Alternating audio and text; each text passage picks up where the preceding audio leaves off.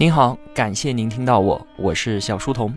今天的这一条音频啊，是来为您送福利的。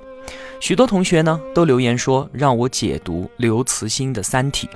那作者大刘，他凭借自己的一己之力，就能够让中国的科幻小说栖身于世界顶尖水平之列。《三体》毫无疑问是一部伟大的作品。但是啊，现在市面上解读它的各类节目已经太多太多了，甚至就连高晓松都在他的节目中详细的聊到了《三体》。那我真的不觉得我有能力比他们说的更好。所以啊，我就不再解读它了，非常的抱歉。不过呢，我今天要送您一本和《三体》同类型的科幻小说，而且这本书它也是极负盛名的，更是获得了雨果奖和星云奖的双料著作，就连《三体》都未能获此殊荣。我从小接触过的电脑游戏以及很多电影都是这一部科幻小说的衍生品。